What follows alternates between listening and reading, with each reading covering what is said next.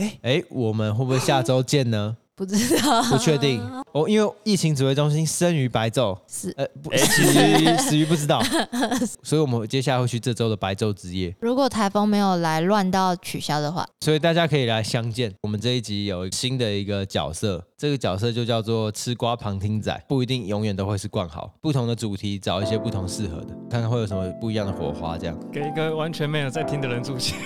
对，刚刚这个声音就是冠豪，大家可以习惯一下。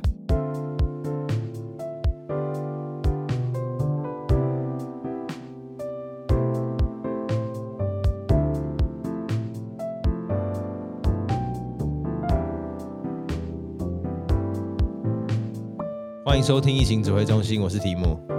没错，佳琪，佳琪继续看资料，没关系。佳琪呀，我是季汉，还有旁听仔关豪。我们透过艺术新闻来讨论艺术与世界的关系。今天这一集呢是一百三十三集，我们录音时间是十月三号的下午快三点。我们这一集有四个新闻，第一个我们会来聊聊二零二三年，也就是今年的文博会，再来是中国博物馆、美术馆接连倒闭，还有今年在美国发生非常大的罢工，也就是美国好莱坞的编剧罢工，最后是荷兰梵谷博物馆的皮卡丘合作之乱。文博会是不是只有我去？没错，我回家了。我去找燕翔，然后经过一下下。今年文博会一样是对于台湾当地的文化创意产业一种大型里程碑吧，或者是我们从展区的分布可以看到，今年文博会他们企图将文化艺术和科技试着做一种完美的结合。再来就是文博会这种大型的博览会是对于当地这个领域，不管是艺术家或者是设计师的一种肯定，因为可以让他们露面，至少家人可以看他们到底在做什么。对啊，甚至更好的就是可以推给。给一些国际的买家、收藏家，对你提到这个是文博会诞生的很重要一个初衷。今年的文博会规模，我觉得算是蛮大的。去年高雄是三个展区嘛，然后在同一个区域，你可以直接走到。今年有五个展区：华山、松烟、空总。花博馆跟铁道博物馆，对，那这五个展区又分别兼具四大主题，分别是文化策展、文创品牌、IP 授权和文化展览。文化策展和展演对我来说可以合并成同一类啦，就是典型的展览展演活动，所以可以更好理解，就是展览展演是第一个，第二个是文创品牌，最后是 IP 授权。空总展区就是文化策展跟文化展演，所以可以把空总当做很多艺术活动的一个艺术节。毕竟空总本来就是在做当代文化的实验。小弟我的作品也是在空总。哦，对，只是这不是今天的重点，就只是刷一下存在感，就在有个很大的圆球里面有投影的。对，我误打误撞进入了今年的文博会，所以今年假设有听众觉得拐瓜裂枣特别多，或者是品质不佳，这我可以背。那另外两个在哪里啊？铁道博物馆也算是文化车展跟文创品牌，只是它就是大家想象铁道博物馆会展的东西，只是它被拉到文博会里面，哦、就是可能是一些修复啊，或者是一些空间开放，或是一些铁道的历因为。我有朋友有去铁道那一场做一些演讲。松烟跟华山花博，大家可以直接理解成各种文创品牌熟悉的 IP，所以比较像是一种逛街型的展区。那这也是有一些参展单位不满的点，稍后会聊到。这样听起来，另外那三个像市集一样。对，蛮像市集的。然后当然还是有一些主题馆的。这种大型活动总是毁誉参半，这个很好理解啦，因为参与的群众很多，不可能可以满足所有人的胃口。更何况今年规模这么大，完全可以想象前期整合到后期执行，一定有很多费功夫的地方，甚至是会要调动非常多的资源。接下来呢，就要讲到我这一次观察文博会下来，我觉得一个讨论的核心就是所谓的平衡。这平衡听起来有点悬呐。只是这种平衡呢，会出现在很多问题上面：参展单位跟参观者的平衡，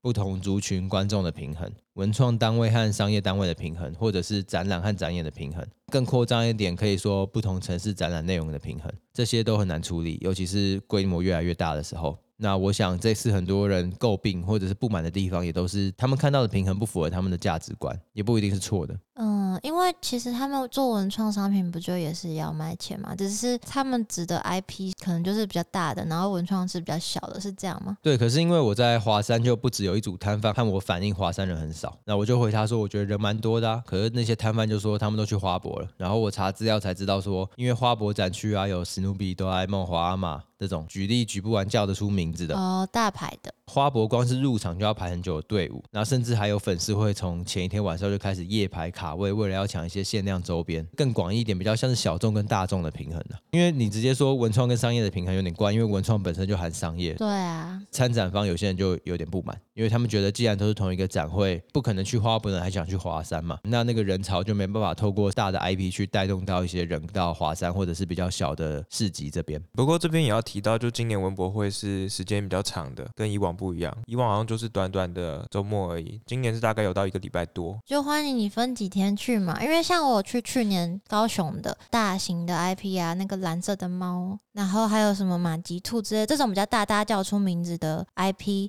他们是跟一般像是一些原创展会展的那种原创商品，他们是在同一个区的，所以你可能在排这个排到死的时候，你可能会对其他的有兴趣，就是他的人潮是帮你带到同一区的。今今年这个盛大既是优点也是缺点，就像佳琪刚刚讲的，它这五个。展区呢，分布会让参观者在逛展的过程中感到很疲惫或者是不方便，而这个问题在去年的高雄并不存在，所以有些人就会觉得很直白，觉得好远。那这个就是大跟小的平衡。另外一点是因为文博会有展览，也有演出，然后有文创，又有主流市场的商品。所以大众对于文博会的画面是模糊的，他们也并不清楚文博会的发展方向和定位到底是什么，就是雾里看花。甚至过去和现在文博会一直都存在一个很重要的指标，也就是刚刚季汉曾经提到过的，推动台湾的文创产业走向国际这件事情呢，今年也受到很大的挑战。直白的讲，它就是很像一个大型的文创市集。那这种文创市集，它吸引的应该是国内的民众，而不是国外的人会想要来这边逛文创市集。相对比较难想象，国际线的买家应该如何去关注这样的活动。他就算想要关注，那他的切入点到底是什么？这应该是主办方他们要去协助的。当然有很多论坛啊，也有一些讲座发生在文博会当中，这不能否定，它并不是零。但是对于我接触到的一些参展单位，他们会对于这件事情保持一些质疑。我就先不讲执行上面的问题，例如说他们开放专业单位。过来观展的时间很短，今年有这个争议，因为流程上嘛，那这个也他们就会觉得说，那你还有没有在乎这个初衷？我自己觉得把五个展区分散好像不是什么坏事。像我去看文创市集，我自然而然就不会想去看什么嘎波跟史努比之类的东西。嗯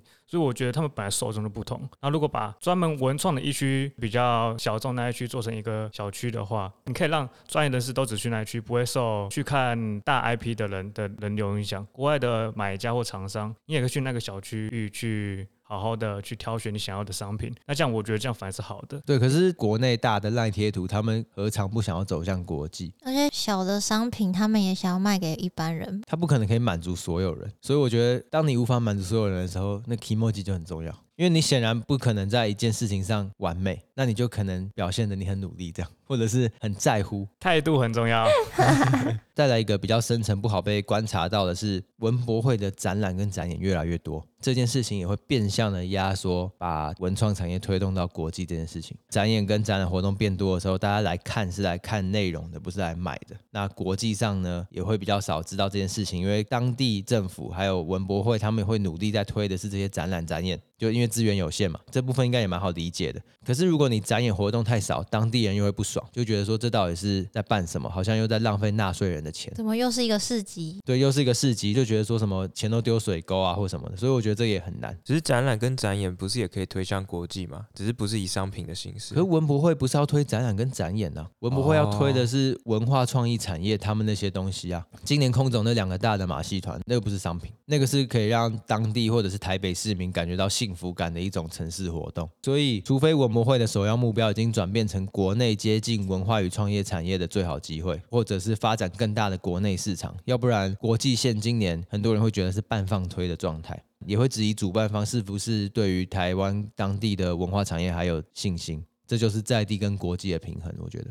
可是你刚刚说今年的很大，我想到我去年发表的感想仪式已经够远了，然后没想到今年的更远。我个人认为啊，就是假设你要从一个单一的立场，或者是选一个切角去看，一定都有可以批判的地方。只是这个批判结束之后，到底有没有可以实践的可能性？我觉得有点非战之罪，因为它本身规模之大的时候，它就毛病就特别多。再来是你要检讨的话，可能是从规划和执行上比较好检讨，策略面的就比较是偏向价值系统嘛。因为假设你是艺术家，你当然就很开心啊，就是诶文博会展览展演变多了。啊，如果你是想要把自己推动国际的文创市集上，你当然也会想要的不一样，所以我觉得比较不好做判断。我觉得对主办方来说，他们也很难拿捏吧。大家的意见那么多，他们其实也很难统合。我还有看到媒体评论，文博会每年更换地点。流动性高呢，虽然会刺激当地民众参与，但是会降低国际关注度。我不太同意，哎，对国际来说，不就是在台湾发生吗？然后他们可以多走一个地方玩呢、啊？呃，同意一半，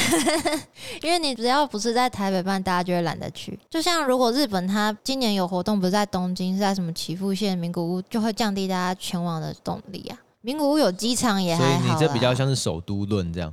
或者是大城市，就是大城市一定有它的优点在。我是刚刚啊，台湾就这么丁点大，又不会说像日本、中国、美国这样那么大。我是觉得应该影响不大了。我是觉得，除非展览它具有地方性质，要不然固定在一个地方也没有多增加什么价值层面。除非像佳琪说的，可能办在首都，对于国际上的比较方便，那就是执行上比较方便而已。你刚刚的命题是对国际来说啊，嗯，对。但如果是要针对本国人来说，一定是到处换地方办会比较好，像灯会一样。对，而且我觉得对于国际来说，定点不一定会成反比。很多国际艺博都不是定点，你流动不代表国际关注度会变低。我以为很多国际的艺博都是固定地点的，因为他们都是用地名来命名的。好好，我觉得它的定点有分两种，固定几个点在跑，嗯、例如说 Art Basel 固定巴塞尔、迈阿密跟香港。嗯，啊，你要说它定点吗？它是定点啊，只是它每年有三个点，啊，这样算是微定点。欸，因为大家更叫得出名字的，真的都是定点的啊。世界博览会呢，每五年都换一个国家的城市，那已经是世界博览会啦。我的意思就是不定点，可是国际关注度还是很高的啊。因为世界博览会不就是要换地方办？国际汽车展也是啊。它也每年都不同城市跟地点啊，关注度超高的，不排除流动可能会降低一点点，我不确定。可是我觉得降低最多的绝对是内容跟展览本身的形象。因为我刚刚脑中浮现的都是什么卡塞尔、威尼斯双年展那种，每年都在那里，然后办很久的，所以我刚才才会没有想到你刚刚提的那些例子。我应该说都有，对啊，它不冲突。当今天卡塞尔的那个内容跟品质，他们假设还有在别的地方做别的东西，然后会流动，我不觉得它的国际关注度一定很低，所以我不觉得台湾文博会的国际关注度低是因为流动。嗯，的确不是，是因为品质低下。我不知道。对，所以我觉得专业和形象本身不好，才会影响专业跟形象。嗯啊，我再举另外一个例子好了。假设有一个很好吃的俄阿米索，嗯，他那种车走车的那种，他每天在台北换点，超好吃，每天还不开一个社团去 follow 他在哪个店，只要你东西够好，就一定能留住你的固定客群，一定是这样吧？对，所以这个媒体哦，这个哪一家的啊？好，大家可以去 IG 欣赏一下他们可爱的主视觉啊。哦，嗯，你看那个就是主视觉啊。对啊，这主视觉啊。或者是他们用来当地图用的东西。地图，他们只有在台北展地图什么了？很像近年来双十国庆的风格。啊，这是好评还是差评？没有，就讲一句话说一下。那只是不得不说啊，就是疫情之后，很多东西还在慢慢找回节奏了，对啊，有可能抓不回来节奏的，就直接倒闭了。像这一年，就是看到很多的新闻，许多的博物馆、美术馆或小画廊都会关闭啊，或是缩小规模。像是倒闭数量特别多的，都发生在中国。其中有个特别有名的例子是广州的广东时代美术馆。等下，这间我有听过哎，它展啥的啊？也是展展一些当代艺术的啊。它特别有名，是因为在中国具有非常大的影响力。然后它是独立的机构，它的资金大多数来自企业，不是来自政府。嗯，所以私办的才经营不了，因为公办的扛得住是吗？还是公办的也扛不住了？公办的可能就是直接放养蚊子馆。对对对。那其实在，只是它也没有实际的展览内容。那这个美术馆它现在也是实体还在，只是它的展览暂停了。有一部分的原因是刚刚题目讲到的疫情之后，然后加上中国的防疫政策比较硬，所以变成说这个博物馆它等于少了观光跟门票的收入。再加上说这几年中国房地产景气低迷，他们的营业比重门票占多少啊？因为世界各地的博物馆都面临这个问题啊。我在想，是不是因为私人企业他们主要收入都是来自房地产的原因，然后房地产的崩盘，然后导致私人企业没有额外的金钱可以捐献给美术馆，导致他们营运出现了问题。对啊，所以我才好奇他提出门票，可是门票到底原本占多少？搞不好其实占很少，门票很少，只是那个实际比例我没有看到，所以其实就是他们股东赔钱了嘛。对。像今年八月就有恒大集团已经正式宣布破产，不只会影响到房地产业，还有说其他投资人他们可能也赔钱，没办法再有任何的资金援助给这个博物馆。这些私人美术馆收赞助的都要为他们的股东提心吊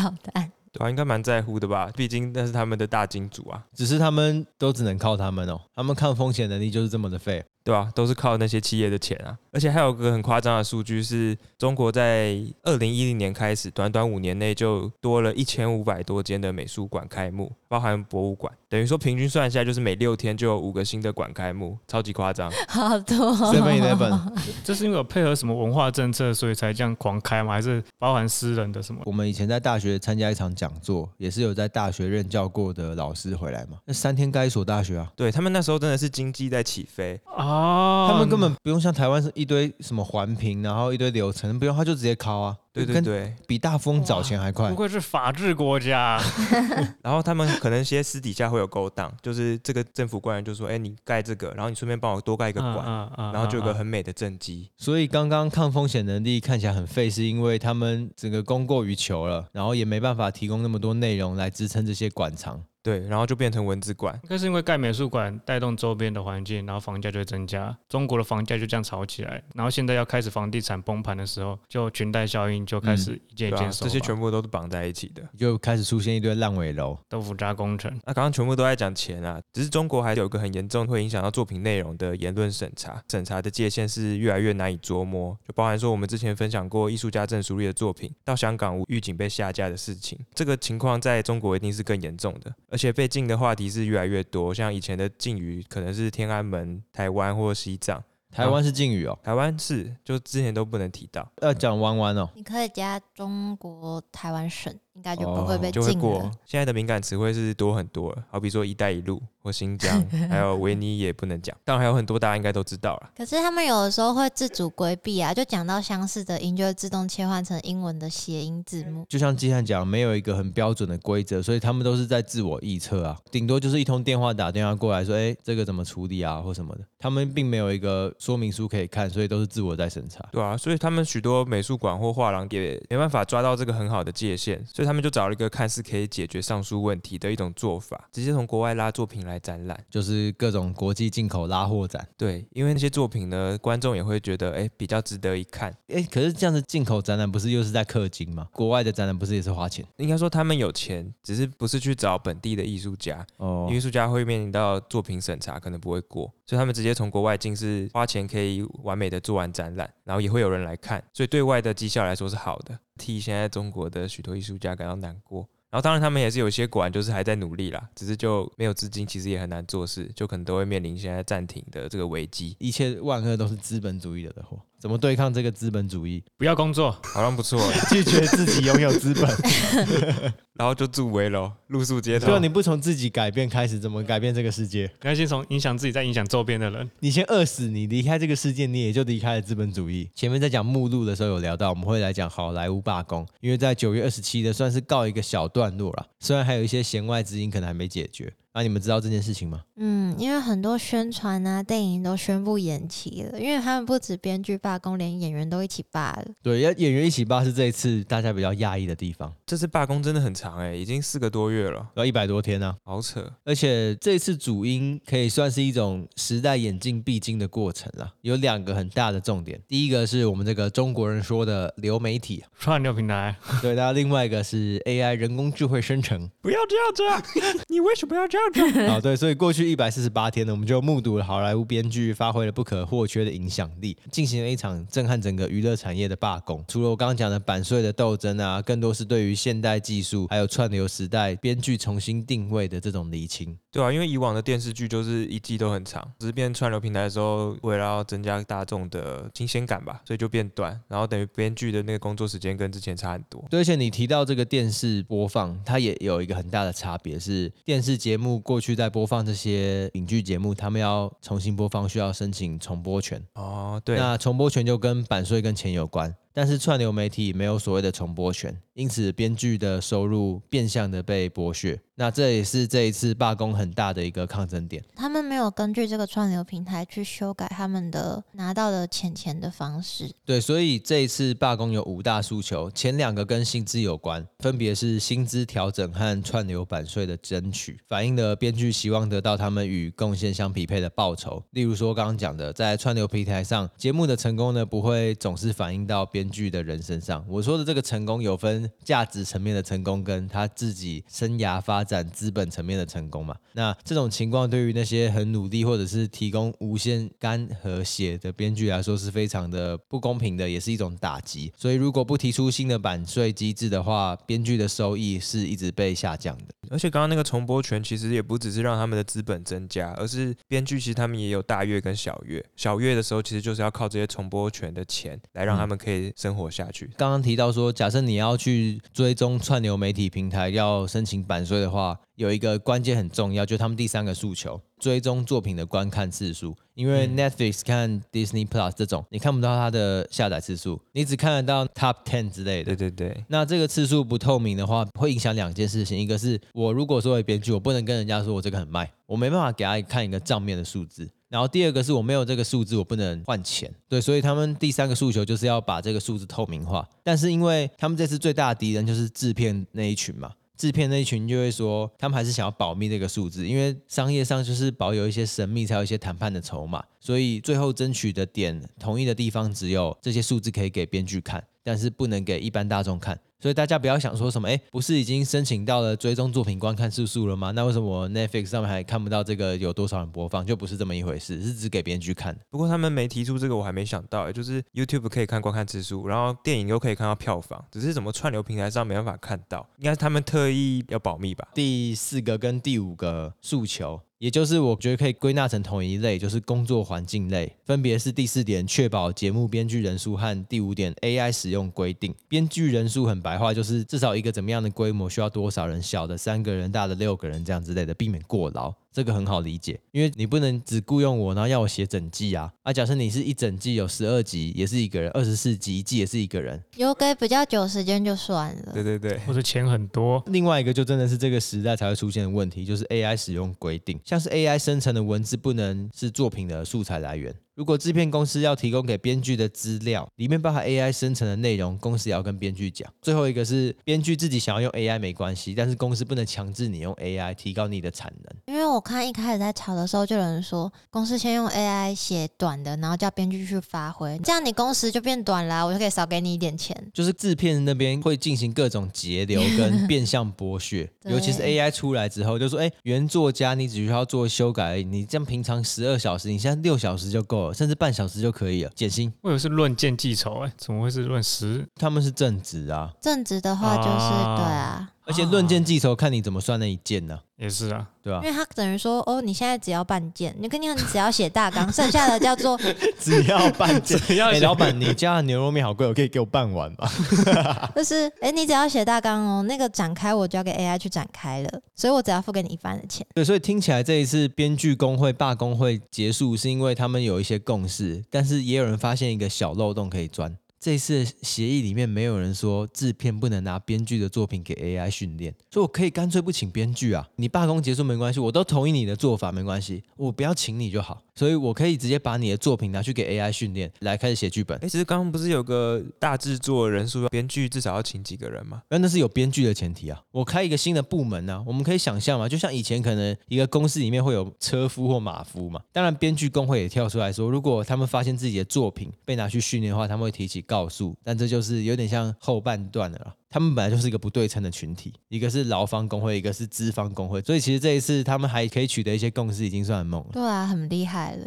我觉得演员跳下来也有差，因为演员有不可取代性啊。对，编剧没有。例如说那个啊，台湾有一个舞台剧啊，那个演员不演了啊，他去跑选举了啊。你看不可取代性，啊、你看假设今天那个剧组只是一个人离开，有什么不可取代性？没有啊，演员也有，人选之人演蔡英文那个吗？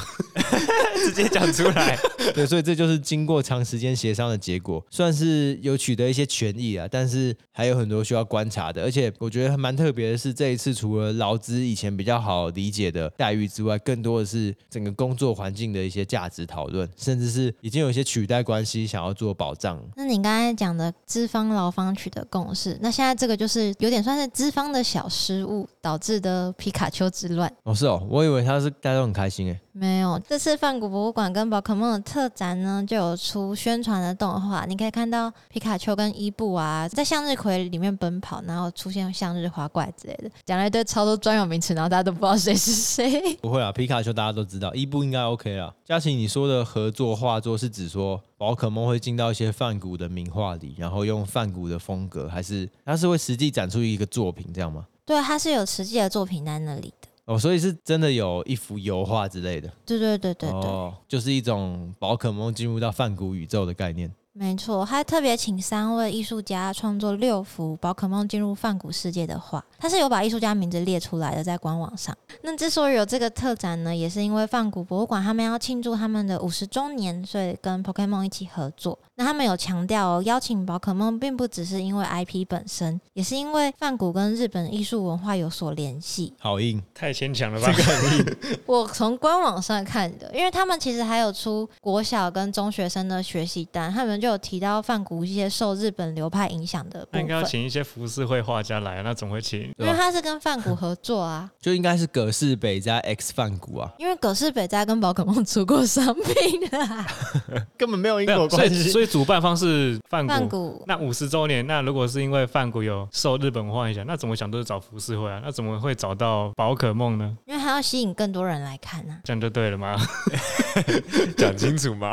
对啊，那刚刚有提到六幅，分别就是戴灰毡帽的自画像，是由皮卡丘乱入的。那还有麦田群鸭，里面有很多鸟类宝可梦。那在雅尔的卧室里面，你可以看到卡比兽。跟戴草帽的伊布，还有就是向日葵的向日花怪，都超可爱的。对啊，然后还有很冷门的图图犬的画家自画像。谁是图图犬？哦，你说我刚刚看可以当画笔的、哦，对，一只尾巴有画笔的狗。它本身头就像画家帽。嗯，它应该是最符合主题的宝可梦之一。那你只要先上网预约参观泛谷博物馆，就可以参加馆内一个免费的活动。那参加完之后，你就可以得到一张。戴灰毡帽的皮卡丘的卡片，你可以得到好几张钞票。对，那这就是这次混乱的原因之一哦。哦，是可以真的拿到一张宝可梦卡，宝可梦卡牌，一张实体的卡牌，是戴灰毡帽自画像那张图的宝可梦卡，就很稀有，因为就只有学习单活动，或是你在线上的宝可梦商店买泛古系列的商品才会拿到。哇，发疯哎！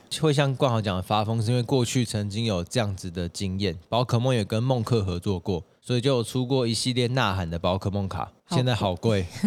在二零一八年的时候，现在一张都是破万，还有破十万的，就是品质很好的鉴定的呐喊皮卡丘那种。所以这一次想必就会有一种抢购风潮、学习单风潮，或者是线上商店风潮。线上商店风潮目前结束了，因为没有商品了，卖光了。大家可以去上网看的，那个也有拍实际那种贩售区的影片嘛，好可怕。这次严重的原因就是，除了那张卡片很特别，也有出一些周边。那因为都只有你要人到荷兰才买得到一些东西，所以第一天就疯狂有黄牛跟可能真的是玩家涌入那边，比菜市场还可怕。它比较像是丧尸电影，嗯，在抢物资。非常的恐怖，就大家手上抓到什么就塞进篮子里。我看到网友留言说：“幸好我没看到影片里有小孩，不然应该会被踩死。”很可怕，因为这些卡、那些周边可能都转卖啊，就有很大的商业价值。所以像是台湾的宝可梦卡的交易社团，或者是国际这种 eBay 上面也都有流通很多刚刚讲的戴灰毡帽的自画像皮卡丘那张卡片，就是大家已经开始在收购了。当然，比起活动开始前的价格，现在有跌一些了。那现在市值多少呢？现在最便宜的应该三千台币、四千台币。可是那时候刚开始活动的时候有一万多的。然后这种东西，这都还算是这张卡的低价，我觉得。嗯，就过去观察下来，除非它后续又发行超多，因为后来会活动会结束，嗯，它流通量就会下降非常多，可能之后有鉴定破个五万都是基本。嗯，因为这个展览到明年的一月，所以如果你在这段时间有机会飞荷兰的话，还是可以借由学习单的活动拿到那张卡片的。在这段期间内，现在唯一入手的方式应该就是参加学习单的活动吧？对，因为我刚刚还在划推特，确定就是发学习单的，好像卡片还有剩。那目前现场的商品已经都售罄，然后网站也都暂时关闭，所以想要获得一些限量周边商品的玩家，可能要再稍等一下了。只能说这个饭谷啊，厉害，皮卡丘吧？没有，他们是皮卡丘厉害，他们懂得选的皮卡丘啊。也是啊，基本上跟皮卡丘合作很难不卖掉哎、欸。你说桃捷一日票吗？可是那个又没有限量。啊，那什么东西？桃捷一日票有宝可梦限定票，桃园捷桃园捷运呢？因为这次的新闻出来，我还有看到故宫的小编在下面留言说，好希望可以也有合作。我有看到认识的国美馆专员说，什么时候可以跟宝可梦合作啊？我刚才看推特有一个前几天才去的日本人，然后他就说，当我换到那张卡片离开那个范博物馆的时候，外面有超多人拿着钱要跟他买那张卡，他觉得大家要小心，要拿好啊。有的人可能没有拿钱跟你拿，就直接抽走了。前几天都想说，现在飞一趟荷兰都赚，你就每天排三张。然后去个十天，时薪好高哦，写 个学习单就一个小时两个小时。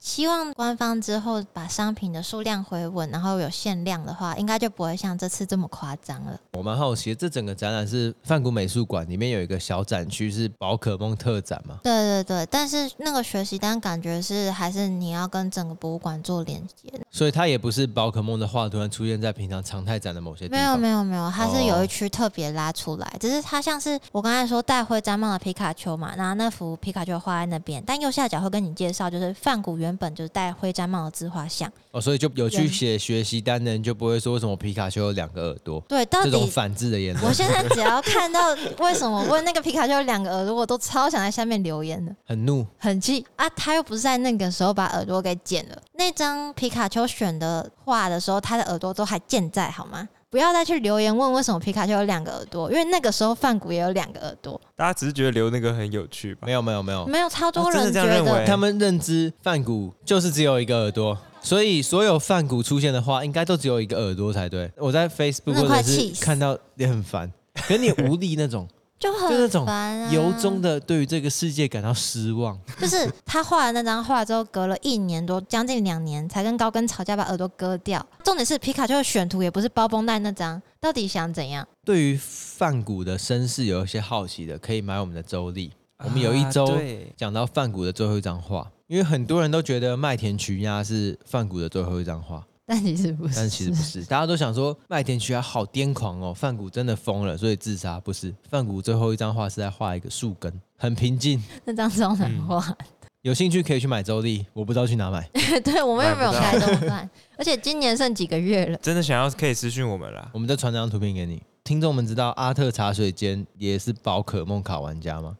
我不知道，真的假的？真的啊。他有时候限动还会 po 出什么战绩怎么样，或者是他有抽到什么卡。哦，那比我还正在是玩家哎。对，所以有一天我个人账号 po 说，我和朋友去开卡包，嗯，然后开到那张喷火龙，他们回说什么、啊？这什么东西还什么的？我猜应该是阿成有去玩。哦，长知识了。没想到吧？竟然聊宝可梦卡可以聊到阿特茶水间。对，所以听众们，我们为了一个更好的社会，之后看到有人留言，为什么还有两个耳朵？呛爆他！真的就这样吗？你把这集连接贴给他，时间码给他，我们来骂他。就是反骨出生有两只耳朵，谢谢。这个听众回复是在 Spotify 一百二十九集，近期我们的观察与领悟。他说：“谢谢你们的整理。”完了，这边要访问一下题目。你现在看到这个留言，你还有什么感触吗？我刚刚是完全没有意识到过去的自己对于“整理”这两个字的敏感。你那时候说你就是几乎一整个礼拜都在想这件事情，因为过去也有人谢谢我们的整理过，那我就觉得我不是整理，我还有诠释，然后我们也还有讨论。哎，那怎么他只会谢谢我们的整理呢？对，怎么只谢谢整理呢？难道我只是个资讯站吗？你们好严格哦。对，可是我刚刚看到我没有这个感觉，我成长了，或者是我放弃了。希望是成长了啦，放宽心。啊，冠豪今天觉得怎么样？体验如何？蛮妙的，第一次做这种事情，嗯、可是就感觉又像平常聊天一样。可能是因为我没有准备东西啊。对，不错啊，我觉得给一些补充资料还蛮赞。对啊，其实给出一些我们平常不会有的讨论啦。嗯，看我，我好像真的该该听一下，我完全不知道平常是怎样。没有，平常就是没有你那样而已。那好了，那 这样这刚刚好赞哦。好，欢迎大家到 Apple Podcast 留下你的评分，你也可以留下你喜不喜欢冠豪这个角色。如果我们看到回应，会跟冠豪说。那也可以到 Spotify 留言哦。那如果不喜欢留言的话，也可以借由 FB 或是 IG 私讯告诉我们哦。白昼之夜见，或者是下周见喽，大家拜拜，拜拜，拜拜。